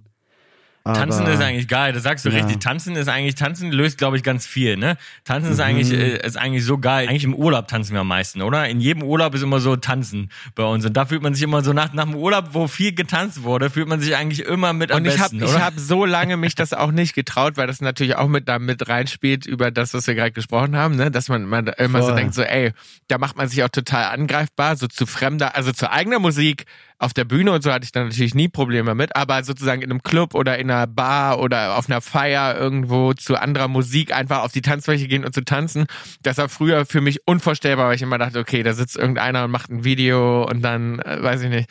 Das ist so, das aber immer so, nee, nee, bloß nicht auffallen, bloß nicht auf die Tanzfläche gehen. Aber wenn man, wenn man das dann irgendwann ablegen kann und dann denkt man so, ne, scheißegal. Oder man ist natürlich auch mit Leuten und auf einer Party, wo man sich einfach sowieso total wohlfühlt, weil es alles deine Lieblingsmenschen sind, so. Dann, äh, ja, gibt's nichts Besseres, aber Das ist das Geilste. Das ist das Geilste. Wenn du umgeben bist von deinen Lieblingsmenschen Ja. und es läuft geile Musik und du kannst schön tanzen, das ist, das Ah, löst auf jeden Fall viel voll, auf, so, ja. voll. Ja. ja, ich hatte das jetzt gerade auch auf meiner Clubtour, bin ich dann noch weiter feiern gegangen und so. Und hab mir halt einfach gesagt, so, du scheißt da jetzt drauf. Ich bin komplett eskaliert, war eh schon im Partymodus, schon aufgelegt und alles. Wir waren tanzen gegangen, teilweise so um mich herum, die Leute mich einfach beim Tanzen gefilmt. Ich dachte so, Alter, es ist hier morgens um vier, wir sind alle im Club, hier läuft jetzt Tech House und Techno. Tanz deinen eigenen Film oder quatsch mit mir, aber warum filmst du mich jetzt? Und dann habe ich Ja. aber, ich bin über gar nicht drauf, ich habe das nur so im Augenwinkel gesehen, gar nicht drauf eingegangen, gar nicht reagiert, einfach weitergemacht und dann haben sich die Leute auch entspannt und es war irgendwie alles cool und dann dachte ich auch so, ja, okay, dann gibt's jetzt halt ein Video von mir, wie ich irgendwie nachts im Club eskaliere. Ist doch Ja, eher sympathisch. so also alle waren dann auch so eher so, ey, cool, dass du hier bist und mit uns feierst. War jetzt keiner irgendwie doof zu mir oder so. Also vo- voll die Total. positive Erfahrung eigentlich auf jeder. Aber musste halt dafür echt lernen, dass es mir egal ist, was andere Leute denken und so. Ja. Ja, ich glaube, da muss man halt einfach lernen, mit umzugehen, wenn man, wenn man bekannt ist. Ne? Weil es gibt ja nur zwei Wege. Entweder du hörst auf, hoffst, dass der Erfolg irgendwann abflacht, gehst in irgendwelche Länder, wo dich keiner kennt, veränderst dein Aussehen und gibst dir eine neue Identität. Oder du machst halt einfach weiter und lernst damit umzugehen. Genau. so, andere Ja. Szenarien sind mir noch nicht eingefallen. Nee, hast du total, hast du total recht. Und ich glaube, man muss irgendwie lernen, so einen Umgang damit zu finden oder so eine Balance, ne? Ich glaube. Und das, und das war eben auch, da du es gefragt hast, das war, glaube ich, für uns auch der Grund LA. Einfach dieser Abstand, ne? Das ist so ein bisschen so, immer wenn wir hierher kommen, weil wir schon die meisten Sachen natürlich in Europa und so machen, dann ist es immer so, dann ist es total crazy oder Südamerika und dann liebe ich das, okay, geil, die pflücken einen auseinander auf Tour und das ist so, wir sind wieder irgendwie, weiß ich nicht, gefühlt 15 und das ist alles wie unverändert in unserer Blase sozusagen. Und dann aber können wir nach Hause und dann freue ich mich da auch drauf und dann liebe ich das auch und dann kann ich das so richtig auch leben. Aber es gibt mhm. eben noch ein anderes Leben, was davon so ein bisschen weg ist.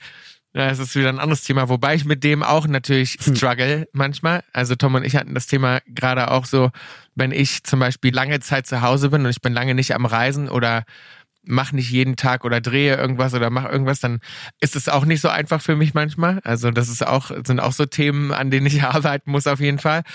Aber ich glaube, das ist es. Ich glaube, so ein bisschen so diese Balance finden und irgendwie, also für mich gab's und dann auch wieder so diese, diese Liebe zur Sache dann zu finden, weil am Ende des Tages ist es ja so, dass wir das ja lieben. Darum haben wir ja angefangen, das zu machen bei uns mhm. allen. So, wir lieben einfach Musik zu machen und das Geilste war ja am Anfang noch, dass wir gedacht haben, ach du Scheiße, die Leute da draußen lieben das genauso wie wir, die lieben die Musik, die wir machen und es hören Leute zu und wir haben die Möglichkeit zu touren und Leute flippen aus. Ich meine, das war ja genau das, was uns am Anfang gekickt hat daran, ne? Und ja. dann wird das so sozusagen, kann das so einen Twist nehmen, dass einen das so überwältigt und man auf einmal Angst davor kriegt.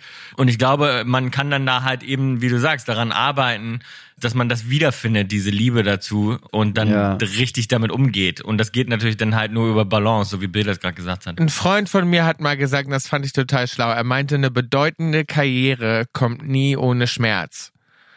Ne? Und mhm. das fand ich so, da dachte ich so, ja, hat er total recht. Also eine Karriere, die lange anhält, die bedeutend ist, die wirklich Menschen bewegt, die kommt nie ohne Schmerz. Und das, das gehört einfach mit mhm. dazu. Und, ich, und, und da hat er total recht, finde ich.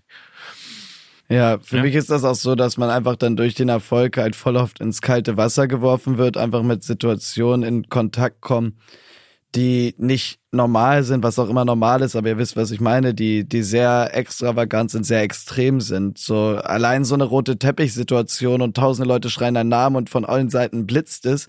Das ist ja allein, wie wir Menschen herkommen aus der Natur und Warnsignale und so. Das ist ja eine Reizüberflutung, was da abgeht im Kopf, muss man ja erstmal lernen, mit, mit, mit umzugehen.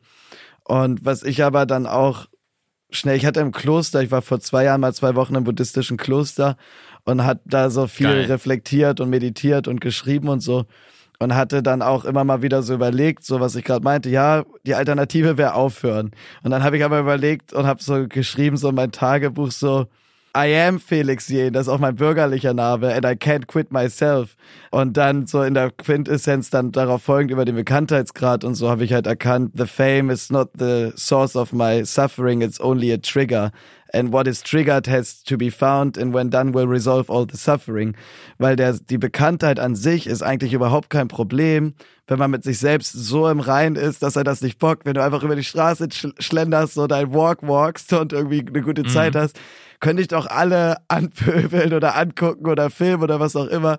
Das bockt dich dann nicht. Aber das ist halt so ein Level von Confidence und Ruhe. Total. Und innerer mhm. Sicherheit und, und so Mitte, die halt ja nicht so einfach ist zu finden und vor allen Dingen auch zu halten. Das ist bei mir so eine tägliche Praxis. Ich meditiere deswegen immer voll viel. Deswegen heißt der Podcast auch Brief. Da möchte ich auch gerne auf jeden Fall mit euch noch kurz drauf eingehen, ob ihr meditiert oder andere Übungen habt, Achtsamkeit, irgendwelche Tipps und Tricks auch für alle, die uns zuhören, weil gerade mentale Gesundheit in den letzten Jahren mit den Lockdowns und so natürlich nochmal sich massiv verschlechtert hat in Schnitt und voll viele Leute überfordert sind auf einmal mit neuen Situationen mir hat da die Meditation hat auf jeden Fall so mein Leben verändert und, und gibt mir so einen Halt, wo ich mich immer wieder über den Atem zurückholen kann, mich mit meinem Körper verbinden kann, wieder mal kurz den Kopf so tschick aus, wieder zurück ins Herz, kein Stress, mhm. alles gut. Ah, voll gut. Also ich. Ja, ich glaube, da gibt es immer so verschiedene Sachen, wie du gerade meintest, wo man so an sich arbeiten kann, um so eine Self-Confidence zu haben, dass einen das nicht mehr stört, wenn man zum Beispiel in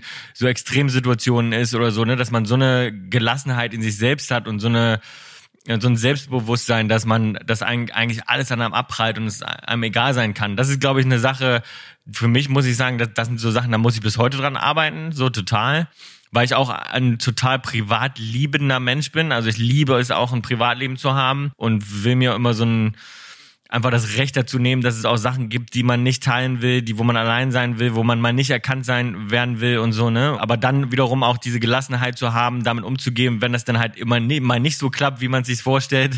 Das ist eine Sache, da muss man auf jeden Fall auch immer wieder dran arbeiten, aber was insgesamt so Meditation angeht, ist es bei mir, ich habe das auch öfter mal probiert, es ist relativ schwierig für mich, meinen Kopf auch auszuschalten, weil der ist immer an und man denkt eigentlich immer weiter so und es ist unglaublich schwer, mal einfach da zu sein, Dinge zu genießen. Das ist auch eine der Sachen, die mir immer sehr schwer fällt, einfach mal im Moment zu bleiben und zu sagen, jetzt, man ist jetzt hier und man genießt diese, diesen schönen Moment, wie er gerade ist und auch diesen Kopf ausschalten. Was beim Kopf ausschalten bei mir gut funktioniert, sind dann halt eben so Sachen wie, und ich haben es immer geliebt, Achterbahn zu fahren zum Beispiel.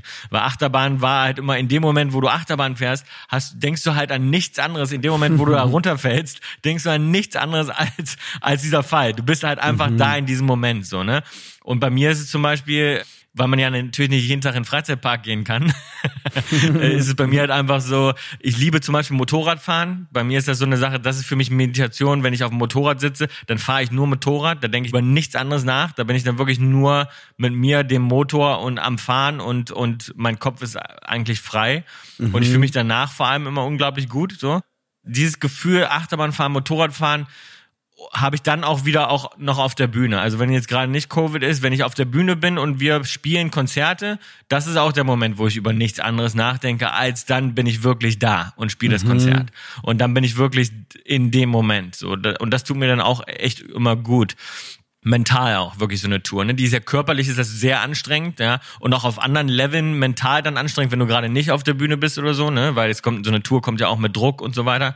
Aber der Moment auf der Bühne sozusagen, der ist dann schon für mich dann auch immer wie eine Art Meditation. Mhm. Aber ich wollte schon unbedingt immer mal Meditation noch mehr im klassischen Sinne sozusagen auch über Atmungstechniken und so weiter mal so integrieren. Das habe ich aber irgendwie noch nie so richtig für mich entdecken können bisher. Also bei mir das ist so mein ganz großes Thema. Also Tom sagt das auch immer zu mir, ich habe keinen Ausgleich, ne? ich habe keine Hobbys. Er findet das so komisch, weil es bei mir eigentlich nichts gibt außer Arbeit. Also, ne, weil ich immer alle Sachen, die ich gut kann und die eine Leidenschaft sind, die habe ich immer dann zum Job gemacht irgendwie, ne? Also ob das jetzt Mode ist und Design oder Schreiben oder Musik oder e egal was es ist.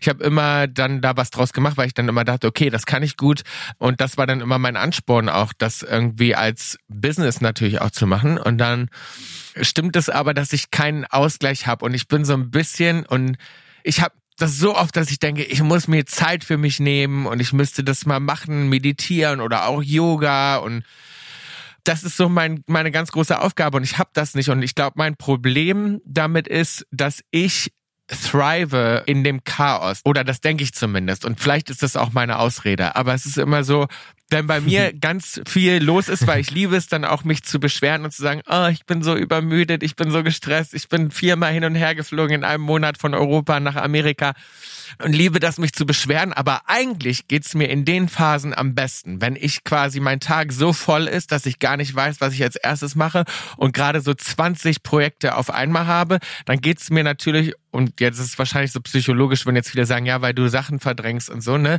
Aber es ist verdrängst. Ich wollte ja, gerade sagen. Aber es, Ablenkung. Ja, Ablenkung. Aber mir geht's dann immer dieses, es ist wahrscheinlich auch dieses Gebrauchtsein und dieses dieses Arbeiten und ne und wahrscheinlich aber auch, weil ich so früh damit angefangen habe, ist es für mich, dann fühle ich mich immer am glücklichsten so und ich hole meine Inspiration auch für alle Dinge immer aus diesen Stresssituationen oder auch aus Momenten, wo es mir schlecht geht. Ne? Das heißt, wenn es mir, meistens schreibe ich Songs, wenn es mir, mir scheiße geht oder wenn ich traurig bin. Ganz selten bin ich mal so richtig happy und denke, ich könnte jetzt die Welt umarmen und dann passiert was Kreatives. Also eigentlich alle Sachen, die ich mache, Lyrics und, und Musik und, und Mode und äh, Design, also alles, was ich so, das passiert immer aus einem Schmerz irgendwie heraus, ne? Und darum habe ich das nicht mit so einem Ausgleich. Aber ich sollte das machen und ich will mhm. das unbedingt, weil wenn ich dich dann höre, wie du davon erzählst, dann denke ich so, ja, ja, ja, ja, ja, ich will das auch haben. Und ich glaube, das Schön. ist so meine Aufgabe auf jeden Fall, ja. Ja, ey, ich lade euch gerne dazu ein, wenn wir mal am gleichen Fleckchen Erde sind, dass wir zusammen eine kleine Meditationssession machen. Würde mich voll, voll gerne, ja. Mich auch, würde ich gerne machen. Geil. ich super. Und ich, ich fühle das auch voll, was du gesagt hast, Bill, äh, mit diesen wilden, hektischen Phasen und so. Ich gehe da auch oft total drin auf. Für mich, ich versuche immer so zu unterscheiden, wann bin ich in der introvertierten, wann bin ich in der extrovertierten Phase. Und ich gehe dann halt oft raus, so, leb so crazy life, Film hier, da, konsumier, feier, mach, tu, so zieh mir alles rein. Und irgendwann merke ich so, okay, ich bin nicht mehr ausgeglichen, das wird jetzt ein bisschen viel. Und dann schwenke ich wieder um, reduziere wieder alles, höre wieder mit allem auf, auch dann mit Netflix, Fernsehen, also ein Kram, Medien. Ich ziehe mir dann gar nichts rein und versuche halt wirklich wieder so komplett runterzukommen, viel zu meditieren, gesund zu essen, Sport zu machen und so um dann einmal wieder so bei mir anzukommen, wieder alles einzusortieren und wenn ich dann merke, okay, jetzt bin ich wieder gesettelt, jetzt wird's mir auch langweilig, irgendwie Ja. immer ausgeglichen zu Ja. sein, dann gehe ich wieder so ein bisschen in den Trubel rein. Und das sind immer so, Ja, so die Ups, die Ups and Downs. Ja, ich glaube, ne? das ist halt diese, diese Ja, ist Balance. halt, ist halt auch die Balance, ne? Ja. Ja, eine Zeit lang dachte ich mal, ich war mal einmal so voll asketischen, buddhistischen Jahr, so nicht mal mehr Koffein getrunken, gar nichts, Zucker weggelassen, nur vegan Wow. und so weiter. Drei Stunden am Tag meditiert, so voll den Film gelebt. Daraus ist dann aber auch die Inspiration eigentlich für Brief entstanden, das Album und dann in der Konsequenz der Podcast und so, weil es mir halt auch extrem gut ging in der Phase und ich war jeden Tag so glücklich und happy, bis irgendwann mich mein Team einbestellt hat und äh, gefragt hat, ob ich ein Drogenproblem hätte, weil ich in jeder Instagram-Story nur noch so war so, hey Leute, ich hab euch alle voll lieb und schön, dass ihr da seid und also wenn ihr möchtet, ne, ich, ich werde euch jetzt dazu nicht auffordern, aber wenn ihr möchtet, könnt ihr euch meinen neuen Song anhören und es würde mich voll freuen. Und die waren so, Alter, bist du drauf oder was? Und ich so, nein, ich habe gerade drei Stunden meditiert, mir geht's super. ja, aber trotzdem war es irgendwann, ja, war ich halt immer ausgeglichen und dachte mir so, ey, ich bin jung und jetzt kommt ja wieder so eine Sturm- und Drangphase und ich hatte wieder Bock, ein bisschen auch was anderes zu erleben und schneller zu leben, weil ich bin dann auch irgendwann nur noch so Zeitlupe durchs Haus ge ge geschlichen und so, hab alles im Alltag auch voll langsam gemacht, hab beim Essen mich erstmal hingesetzt, ein Dankbarkeitsritual gemacht, so 20 Minuten gegessen, Musik ausgemacht, alles aus. So irgendwann, das war auch, als ich dann angefangen habe zu daten, war dann so so Essen und ich dann so, können wir die Musik vielleicht machen? ausmachen? So, hä, ist doch, ist doch voll der Vibe, wir chillen doch hier ein bisschen Musik. Ich so, ja, aber ich möchte doch essen, ich kann mich doch nicht auf beides konzentrieren. Also es war auch manchmal Ja, aber, so. ist denn, aber, aber guck mal, das ist dann halt auch ganz geil, weil du kannst dann halt in dem Moment einfach eben voll beim Essen sein, ne? Und das ist natürlich auch cool, Ja, weil, mega. weil ich muss sagen, das ist eben auch eine der, der großen Probleme, gerade in so Sturm- und Drangzeiten, so Stresssituationen, dass man halt zwischendurch einfach mal auch da ist, weißt du? Und, und einfach Ja. nicht dran denkt, nicht an morgen denkt, nicht an gestern, sondern einfach da in dem Moment ist, das Essen genießt und da, oder was auch immer man Ich gerade glaube aber auch, das Leben muss in Bewegung bleiben. Ich finde es so wichtig, weil Stillstand und wie du sagst, dann, dann ist so schnell Langeweile und ich kenne das eigentlich gar nicht Langeweile. Wahrscheinlich auch, weil bei mir sich das halt immer dann anpasst und ändert, ne? wo ich dann auch klar Phasen habe und denke, nee, jetzt feiere ich zu viel, das geht gar nicht, ich habe jetzt irgendwie 36 Stunden in irgendeinem Club gehangen. Jetzt muss ich auch mal irgendwann wieder klarkommen. Ich habe aber auch so einen inneren Antrieb immer, wo ich mich dann da wieder rausziehe und dann auf einmal wieder in einem ganz anderen Modus bin. Aber wie du sagst, ich glaube, das ist immer diese Bewegung und diese Veränderung und nicht dieser Stillstand, ne, dass man so in einer Phase festhängt Ja. und daran festhält massiv, wenn man eigentlich denkt oder fühlt auch gerade, nee, jetzt muss ich mal auch mal ein paar Wochen ausbrechen und muss jetzt mal irgendwie Voll. wieder was ganz anderes leben. Ich glaube, das ist Ja. halt das in Bewegung bleiben, ne? Also Ja. immer da. Ja, geil. Darauf wollte ich eigentlich hinaus, was du gerade sagst. Danke, dass du mich erinnerst. Ich habe dann so unglaublich lang erzählt über meine Meditationszeit, aber genau das meinte ich auch, dass ich in der Phase war ich so glücklich damit und so überzeugt auch davon, dass das die Antwort ist, weil es mir so gut damit ging, dass ich mir gar nicht mehr vorstellen konnte, dass ich mal wieder anders leben möchte. Und dann war es für mich auch am Anfang, das aber auch wieder zuzulassen und zu sagen so, okay, aber jetzt kommt auch wieder eine neue Phase und das ist dann eigentlich wirklich für mich so ankommen, wenn man alles zulässt und akzeptiert und wirklich im Flow ist und das Leben so nimmt, wie es kommt und in allen Phasen irgendwie glücklich ist. Also auch mit fetten Liebeskummer, wenn ich mir die Augen ausheule, so kann ich gleichzeitig noch lachen und denk mir so, so, ja, schön, dass ich diese Gefühle fühlen darf, dass ich traurig sein darf, dass ein Mensch mich so sehr berührt, dass ich mich so fühle und so und dann halt äh, so diese Grundgelassenheit ja, und Freude so mitnehmen. Halt immer das Licht sehen. Aber Ja, jetzt, Ja. jetzt, jetzt Also ich glaube, wir, nicht noch, nicht noch in Licht abdriften. Das, ich glaube, wir müssen mal zusammen meditieren und dann gehen wir richtig lange feiern irgendwo. Das fand ich ganz gut. ja, oh geil, das ist eine, das ist eine echt geile Kombi, wenn du voll so meditierst und super conscious bewusst gehst. Ich hatte meine geilste Tanzerfahrung beim Ecstatic Dance. Ich fahre auch über Silvester auf ein Ecstatic Dance Festival, fünf Tage in Guatemala. Oh, wow, geil. Und freue mich da richtig doll drauf. Sagt euch Ecstatic Dance was? Nee. Mir sagt das was, ja. Also ich habe es noch nie selber gemacht, aber Ja, das sind im Endeffekt Tanzevents. Ich hoffe, ich beschreibe das jetzt angemessen. So, die super conscious sind. Das heißt, du hast keine Drogen, keine Handys, alle sind barfuß, niemand redet auf der Tanzfläche. Und man kommt erstmal so in dem Raum zusammen, macht eine gemeinsame Achtsamkeitsübung, so ein Tune-In, dass sich erstmal alle aneinander gewöhnen können, dass man halt so diesen Vibe hat, den ihr vorhin beschrieben habt, einfach nur mit Lieblingsmenschen umeinander herum zu tanzen und sich frei zu fühlen. Das sind halt meistens Menschen, die ich vorher noch nicht dann kannte, aber die sind dann sofort Lieblingsmenschen, weil man sich einmal so connectet und sagt so, hey, schön, dass ihr alle da seid. Geil. Und dann gibt's halt so ein zweistündiges DJ-Set, manchmal auch mit Live-Einflüssen und so durch alle Tempi und Genre und Sounds durch. Also von akustischer Hafenmusik über Hip-Hop, Drum and Bass bis Goa und irgendwie Krass. im Peak und dann kommt irgendwie ein Akustik-Piano-Song, der voll emotional ist und der, das Set nimmt dich halt, das heißt auch so Dance Waves, halt voll mit auf eine Reise und alle tanzen so ihren eigenen Film. Es gibt nicht so wie im Club, dass so alle einen Move drauf haben, sondern manche kullern überm Boden, manche machen Akro-Yoga, manche hüpfen im Kreis und so. Und alle leben halt einfach so, so ihre Klingt Gefühle geil. aus, was sie bei der Musik empfinden. Und danach gibt's dann noch so ein, irgendwie ein Chillout mit irgendwie Handpan oder Akustikpiano oder irgendwie ein Soundhealing oder so. Und da ist man halt komplett nüchtern, aber ich, das war das erste Mal, dass ich so komplett mich in Trance getanzt halt nüchtern so, wo ich einfach so dachte so, Alter, was passiert hier gerade so, da werden ganz andere Kanäle nochmal aufgehen so. Mega. Ja, das macht voll viel Spaß. Deswegen, ich kam drauf, weil ihr meintet erst meditieren Und dann und, und, feiern. dann feiern. Das ist auf jeden Fall eine geile Kombi, wenn du dann so voll im Moment bist, im Modus und dann reingehst in den Club und dann mit dieser Energie da reingehst. geil. Das machen Geil. wir. Da freue ich mich. Das drauf. machen wir. Ich habe da total Bock drauf. Lass das machen. Habe ich auch Bock drauf. Ja, dann haben wir schon ein Date, wann wir uns wiedersehen. Ich freue mich drauf. Ja, wir sind auch. Wir sind, du wohnst in Berlin, ne? Oder? Jein. Ich, ich suche jetzt gerade wieder eine Wohnung in Berlin. Ich war mal in Berlin, so- ich bin dann wieder so, ich war viel in Hamburg letztes Jahr oder dieses Ah. Jahr und habe mein Hauptzuhause so an der Ostseeküste noch in MacPom auf dem Land. Ich bin so ein Landei, ich liebe die Natur und die Ruhe. Aber Ah, ja, wir hatten das mit den Phasen und Ballons und so. Das wird mir dann immer auch schnell zu ruhig und gerade ist wieder ein bisschen Sturm und Drang angesagt und ich bin wieder öfter in Berlin, ja. Also wenn Ja, ihr in Berlin cool, seid, wir sind- sagt auf jeden Fall Bescheid. Ich bin auch oft Wir da sind oder, ständig in oder, Berlin. Oder komm sonst auch einfach mal, um mit euch zu feiern Ja, und zu wir meditieren. sind, wir sind ja, Das ja ist müssen geil. wir unbedingt mal machen. Ja, ich habe äh, ich hab dir vor langer Zeit schon mal eine Direct Message geschickt, aber die hast du nicht gesehen, glaube ich. nee, ich bin aber auch echt selten auf Social Media. Ah ja? Ja, ich versuche Social Media Zeit so weit zu reduzieren wie irgendwie möglich, weil das für mich auch irgendwie so eine digitale Parallelwelt ist und ich zieht mich halt wieder aus dem Moment raus. Ich bin gar nicht Aber auf ja, Social Media. jetzt gerade so Sturm und Drang bin ich auch wieder mehr auf Social Media. Vielleicht sollte ich mal wieder meine DMs checken, wer mir so Ich wollte geschrieben hat. gerade sagen, was ist denn mit der DM-Flirterei dann? Nachher verpasst du was. Ja, die, die geht ja gerade erst wieder los. Ich war ja ein Jahr in einer Beziehung so. Ah, okay. Ah, okay, klar. Das ist ja erst wieder neu das Thema für mich, dass ich, dass ich auf DMs angewiesen bin.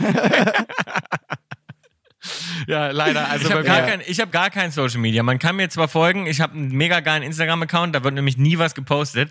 Ähm, aber sonst, äh, aber sonst habe ich keinen, äh, ich benutze das auch echt gar nicht. Wow, Freiheit, cool.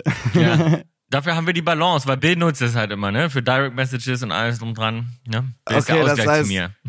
Du bespielst dann schön den Account für alle, ja? Ja, ich muss das immer. Genau. Tom macht gar kein, der macht gar kein Social Media. Ich muss immer den, also den Band-Account mache ich jetzt auch nicht so viel, das teilen wir uns schon so ein bisschen auf, aber ich habe halt meinen eigenen noch, aber du postest ja gar nichts, Tom. Nee, aber das ist, meiner ist ein ganz entspannter Account. Man wird halt von mir auch nicht Also, zugespammt. ja, man Warum? kann, ich freu mich dem, über man kann dem einfach folgen und, und, und meditieren. und, Ja, und hat seine geil. Ruhe, genau. Ja, dann folgt doch einfach alle mal Tom, ihr werdet nichts sehen. genau. Nice. Und ich glaube, wir kommen mal zum Schluss hier irgendwie. Ich habe das Gefühl, das ist gerade ein schönes Ende, so wie wir uns gerade verabredet haben zum, zum Feiern. Und Total. ich möchte euch echt vom Herzen danken für diese schöne Zeit mit euch. Hat mir total viel Spaß gemacht, euch ein bisschen besser kennenzulernen. Ich freue mich auf die Uns auch. Und habe natürlich noch eine letzte Frage. So, ich bin ja ganz froh, ich komme durch die Podcasts durch. Das ist ja für mich noch voll das neue Ding, ohne auf meinen Zettel zu gucken. Aber eine erste und eine letzte Frage habe ich immer am Start. Und zwar Geil. möchte ich mit euch auf die Kaulitz-Kolumna eingehen, wo, wo ihr ja immer Schlagzeilen kommentiert und das Ding mal umdrehen und äh, euch fragen, welche Schlagzeile ihr am liebsten lesen würdet. Wenn euch jetzt morgen irgendwer sagen würde, so, yo, habt ihr es mitbekommen, ihr seid schon wieder in der Bild, war so voll die fette Schlagzeile. Was würde euch freuen, da zu sehen? Wow, schwierig. Warte mal. Geh nicht zu weit in die Zukunft. Du kannst schon wieder meine Gedanken lesen. Ich bin schon wieder, ich war schon wieder, naja, wie, ach so, morgen, ja gut. Ja, das wäre jetzt ein bisschen früh, weil ich hatte jetzt spontan gedacht, erstes Foto von Bill Kaulitz auf seinem italienischen Landsitz, Weingut, mit seinem Partner for life, verheiratet und Ich wollte gerade sagen, du würdest doch bestimmt lesen, die Traumhochzeit. Nein, aber äh, schon vorbei. Ich will, dass sie schon vorbei ist. Ich bin schon, Ach so. ich bin, also ich Ah, bin okay. schon verheiratet. Ich habe ein super schönes, geilen Landsitz irgendwo in Italien, so ganz, weißt du, so, auch so ein kleines Dorf, auch mit so, wo es so geile Backwaren gibt und so richtig geiles Brot und geilen Wein und Oliven und so. Und dann irgendwie noch so drei Hunde, die im Garten rumrennen und vielleicht ein kleines Kind oder so. Nebenbei ist gerade noch mein letztes Album auf eins gegangen. Das fände ich gut. Ja, das, das ist eine lange Headline. ey. Nehmen wir, nehmen wir. Geil. Und du, Tom? Hast du auch noch was, Tom, was du teilen möchtest? Ja, ich, über, ich überlege schon die ganze Zeit. Also mir fallen, äh, mir fallen gerade nur oberflächliche Sachen ein. Ja gut, aber es ist ja auch eine Headline über dich. Das kann ruhig auch oberflächlich sein. Du sollst ja jetzt nicht die Welt verbessern. Ja, dann würde ich einfach sagen, so neuer Tokyo Hotel Song top die weltweiten Charts und Tom Kaulitz überzeugt mit unfassbarem Gitarrenriff. Das ist nochmal so. Bescheiden, ganz bescheiden. ja, sowas. Geil. Feier ich. Ja, nice. Damit verabschieden wir uns aus der Folge. Vielen, vielen Dank nochmal an Bill und Tom. Schön, dass Felix, ihr danke dabei dir. wart. Spaß es hat's gemacht. War super mit dir. Dankeschön. Bis die Tage. Tschüss. Tschüss. Ciao, macht's gut.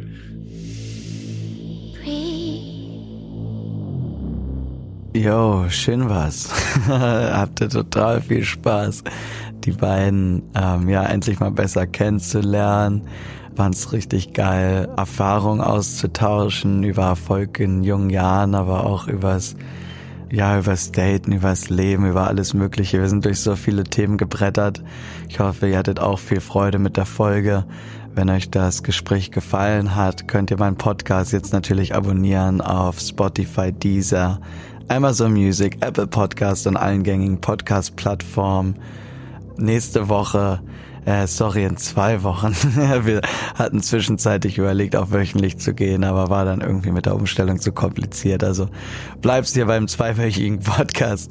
Geht's weiter mit der Choreografin, Tänzerin, Unternehmerin, Aktivistin und wundervollen Frau Nikita Thompson. Sie ist bei mir zu Gast. Wir haben über ihr neues Buch gesprochen, übers Träumen, übers Kämpfen, übers achtsame, bewusste Leben, über den liebevollen Umgang miteinander. Und ja, ich freue mich sehr, wenn ihr dabei seid. Es ist eine sehr, sehr inspirierende Persönlichkeit und tolle Freundin, die Nikita.